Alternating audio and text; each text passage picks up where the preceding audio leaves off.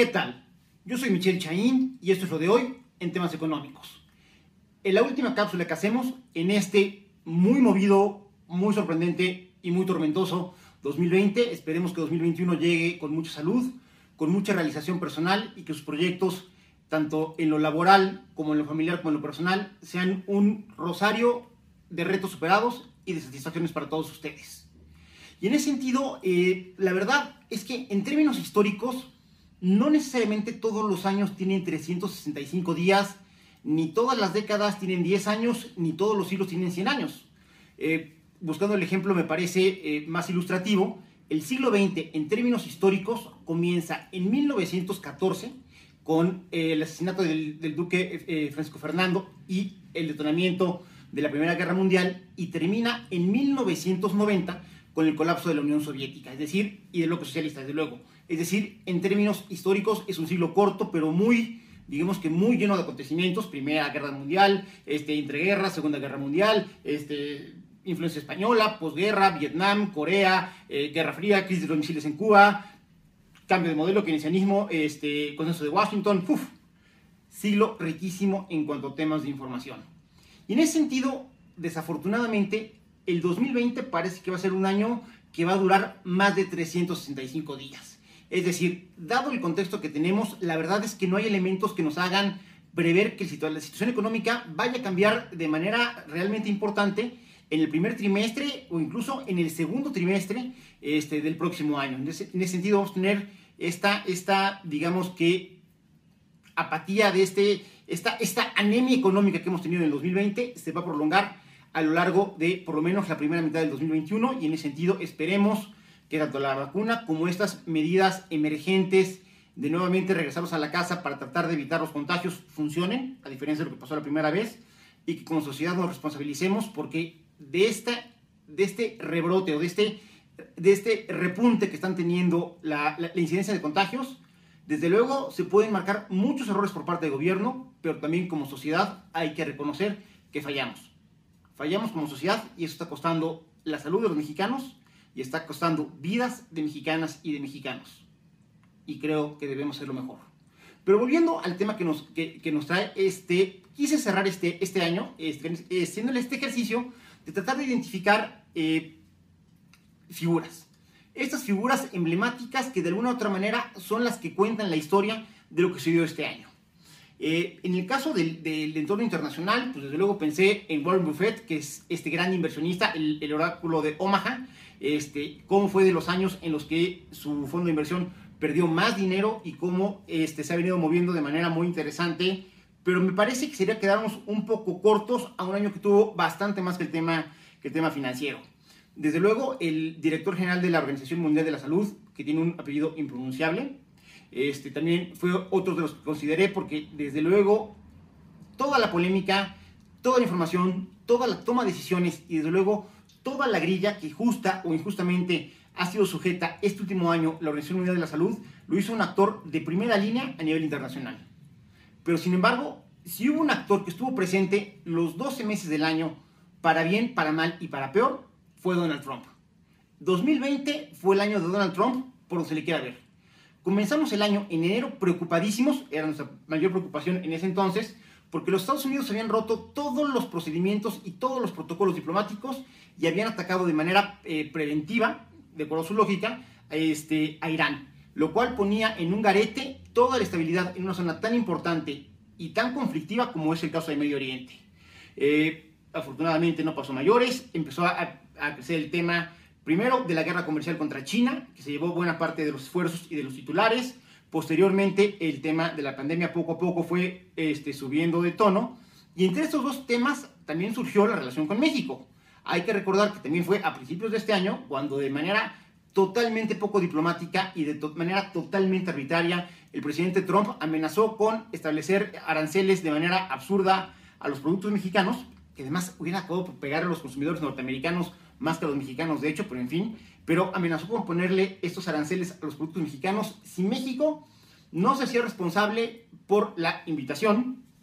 eh, que a nivel declarativo se había hecho por parte del gobierno a la gente de Sudamérica y a estas caravanas que pretendían entrar a México, atravesar el país y llegar a los Estados Unidos. Y eso se tradujo en que eh, en contrasentido de lo que fue su creación, el gobierno federal tuviera que destinar cerca de 70.000 elementos de la Guardia Nacional hacer la de Border Patrol en la parte sur del país y tratar de contener estas, estos, estas intentonas migrantes por parte de, de nuestros amigos centroamericanos, lo cual no necesariamente se hizo con la mayor pulcritud y no necesariamente dejó ver la mejor cara de los mexicanos, que en muchos casos reaccionamos y respondimos como nos choca que reaccionen los norteamericanos cuando se trata de nuestros paisanos que están cruzando los Estados Unidos. En ese sentido, también eh, muy importante, eh, yo lo decía, la guerra comercial con, China, que desde luego va a seguir marcando la agenda en los próximos años, me parece que con un matiz diferente ya con Joe Biden. Eh, también estuvo desde luego el enfrentamiento y el alejamiento diplomático eh, de los Estados Unidos con quien es su aliado histórico, que es el tema de los países del bloque europeo, este, comandados fundamentalmente en, en, buena parte del año por Angela Merkel, lo cual, pues la verdad es que ponía en un garito esta estabilidad internacional y a la misma OTAN y dejaba, digamos que chiflando en la loma, a una posición estratégica como es la que tienen las bases militares norteamericanas en Turquía. En ese sentido, también este mismo año fue el proceso por el cual los demócratas buscaron generar un impeachment, es decir, que tuviera que, este, juicio político para que tuviera que renunciar. El presidente Trump no prosperó, pero en su momento fue uno de los temas que se llevaron mucha, mucha atención, tanto política como mediática. Y desde luego, después vino el tema del COVID-19, la falta de seriedad y la falta de previsión con el que el gobierno norteamericano tomó la pandemia, pese a que tuvo, igual que México, la gracia de que pegara primero en Europa, pudiéramos ver lo que sucedía ahí, y a pesar de haber visto lo que sucedió en Europa, en realidad no generamos medidas preventivas para tratar de detenerlo, de contenerlo o por lo menos de mitigarlo. Y eso a la larga le costaría a Donald Trump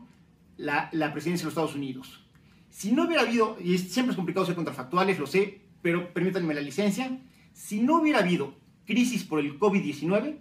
muy posiblemente Donald Trump hubiera ganado la elección y se hubiera reelecto como presidente de los Estados Unidos lo cual le hubiera caído muy bien al presidente López Obrador, pero creo que hubiera sido un tormento para todos los demás en el mundo.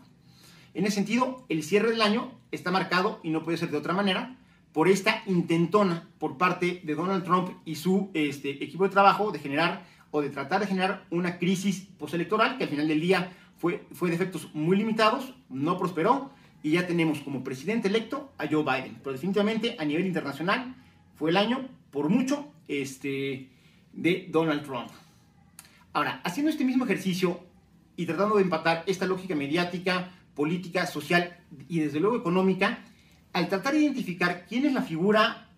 más simbólica o más representativa de este 2020, la verdad es que no quise caer en el lugar común de pretender que fuera el presidente López Obrador. Eh, digo, el presidente López Obrador de suyo es una figura política con muchísimo peso, posiblemente el actor político más consolidado a nivel nacional y que está buscando la manera de ganar aún más espacios para tratar de influir este, en las elecciones del próximo año, a pesar de que él no está en la boleta y es la elección del legislativo y no del ejecutivo. Pero me parece que estaríamos cayendo en un error, insisto, nos estaríamos yendo en la simple de pensar que es Andrés Manuel López Obrador. Yo creo que a nivel nacional el personaje que va a marcar este año es Hugo López Gatel, el muy polémico, eh, no muy atinado,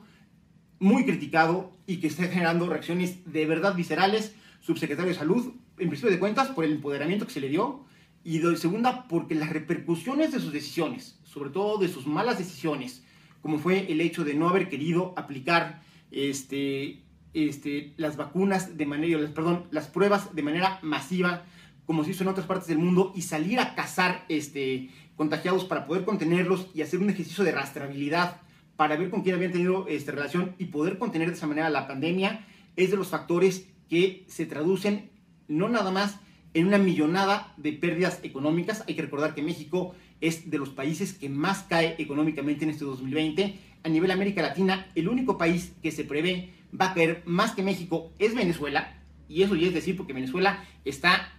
a dos milímetros de ser, de ser considerado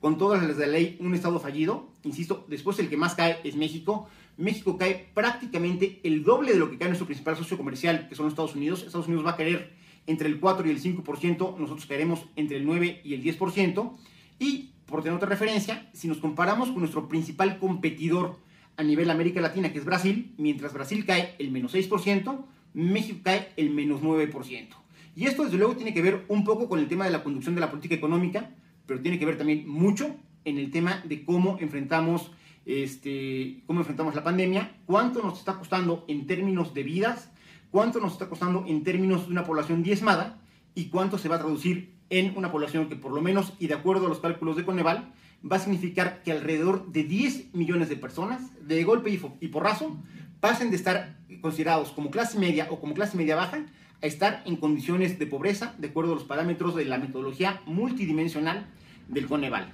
10 millones de personas, que son 10 millones de familias, de mexicanas y de mexicanos.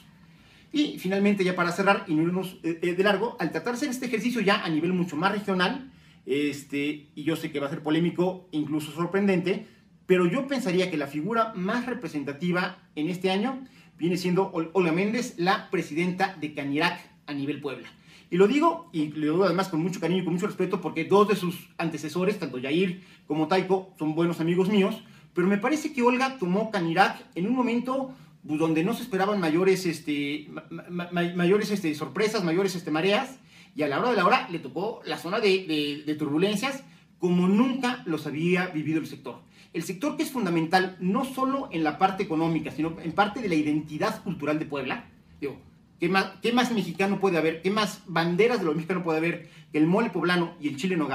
en, nogada, perdón, y que además son parte del atractivo turístico y cultural que tiene, que tiene nuestra región? Pues pasan por la parte de, por la parte de, la preparación de alimentos y es el sector que, que ve la Canirac. Y es un sector que así como es noble y es donde de manera más inmediata se refleja la derrama económica y es de los principales empleadores de jóvenes y de mujeres a nivel nacional, también fue uno de los sectores que más ha resentido el impacto de la crisis, es uno de los sectores que más ha resentido el tema del empleo, que más ha tenido que literalmente transformarse y retransformarse y retransformarse sin dejar de ser ellos mismos para mantenerse competitivos en un entorno que fue a todas luces recesivo. Y en ese sentido me parece que haber comandado los destinos de un sector que por un lado es tan importante, pero por otro lado tan querido para los poblanos,